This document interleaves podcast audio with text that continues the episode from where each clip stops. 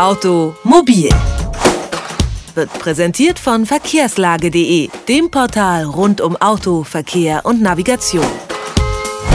Ursprünglich aus der DDR hat es der sogenannte grüne Pfeil auch in die Gegenwart geschafft. Nach Stopps an Halte- und Sichtlinie darf der Autofahrer trotz Rotlicht rechts abbiegen, wenn es der Verkehr zulässt. Die einen befürworten das Verkehrszeichen, diesen grünen Pfeil, weil sie darin einen positiven Umwelteffekt sehen. Die anderen lehnen den grünen Pfeil ab, weil sie ein erhöhtes Unfallrisiko befürchten.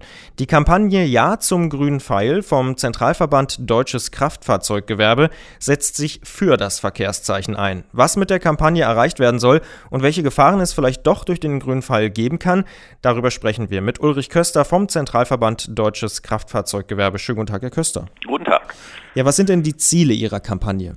Ja, die Ziele sind ganz klar. Mehr grüne Pfeile würden die Umwelt äh, entlasten und auch den Verkehrsfluss an Kreuzungen erhöhen. Deswegen setzen wir uns dafür ein. Warum ist er denn so gut, der grüne Pfeil aus Ihrer Sicht?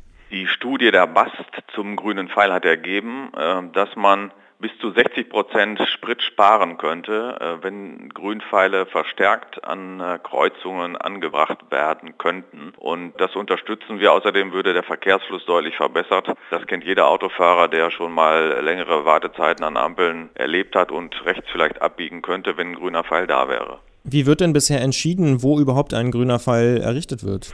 Das entscheidet die jeweilige Kommune. Mit unserer Aktion können Autofahrer Kreuzungen benennen, auch im Internet unter www.grüner-pfeil.de. Wir sammeln diese Vorschläge und leiten die dann über unsere Landesverbände an die jeweiligen Behörden weiter.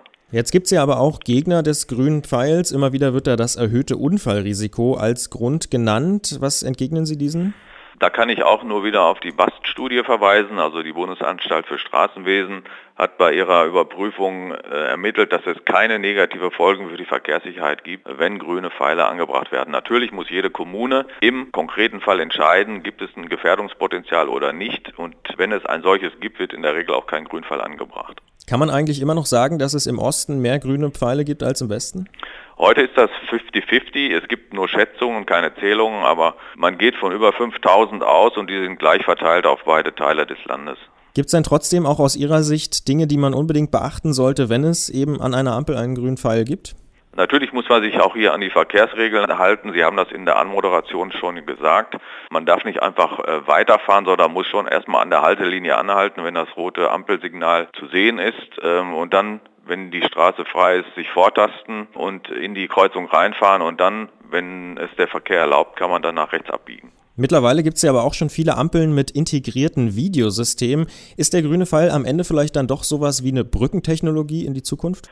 Das mag so sein. Äh, alles das, was den Verkehrsfluss erhöht und auch die Umwelt entlastet, sollte genutzt werden. Äh, natürlich gibt es auch andere Alternativen. Es werden inzwischen viele Kreisverkehre gebaut, aber das ist auch nicht überall möglich. Insofern setzen wir uns auch nach wie vor intensiv dafür ein, dass es mehr Grünpfeile an deutschen Kreuzungen geben soll sagt Ulrich Köster vom Zentralverband Deutsches Kraftfahrzeuggewerbe. Mit ihm haben wir über die Initiative Ja zum grünen Pfeil gesprochen. Ich sage, Herr Köster, vielen Dank für das Gespräch. Automobil, jede Woche, präsentiert von verkehrslage.de.